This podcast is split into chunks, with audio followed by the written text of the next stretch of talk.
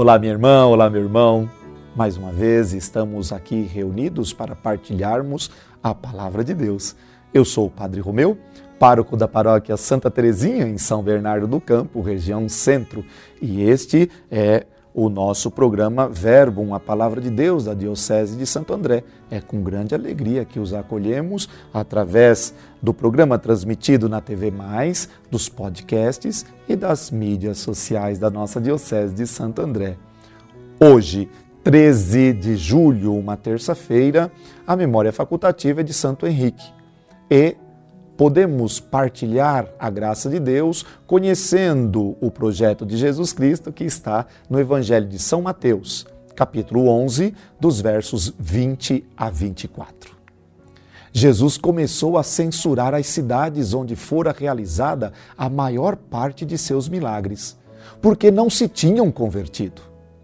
Ai de ti, Corazim! Ai de ti, Betsaida! Porque se os milagres que se realizaram no meio de vós tivessem sido feitos em Tiro e Sidônia, há muito tempo elas teriam feito penitência, vestindo-se de silício e cobrindo-se de cinza. Pois bem, eu vos digo, no dia do julgamento, Tiro e Sidônia serão tratados com menos dureza do que vós. E tu, Cafarnaum, acaso serás erguida até o céu? Não serás julgada no inferno. Porque se os milagres que foram realizados no meio de ti tivessem sido feitos em Sodoma, ela existiria até hoje. Eu, porém, vos digo: no dia do juízo, Sodoma será tratada com menos dureza do que vós. Palavra dura, irmãos. Por que a palavra é dura?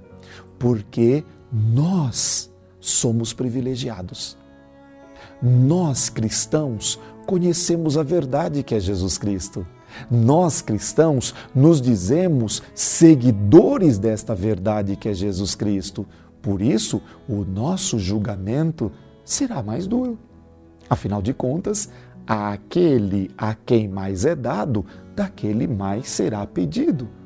Por isso, nós que temos tantas graças acontecendo no nosso meio, nós que temos tanto dom sendo derramado, devemos nos tornar sinais desse dom, sinais dessa graça.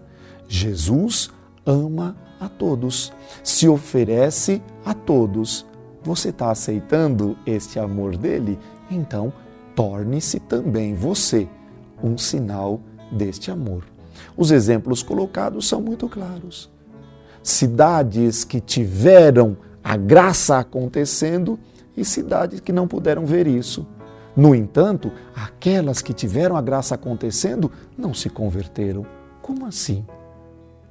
Há um trecho muito interessante que nos diz que se cala a voz do profeta, a pedra tem que falar no seu lugar. Você é profeta.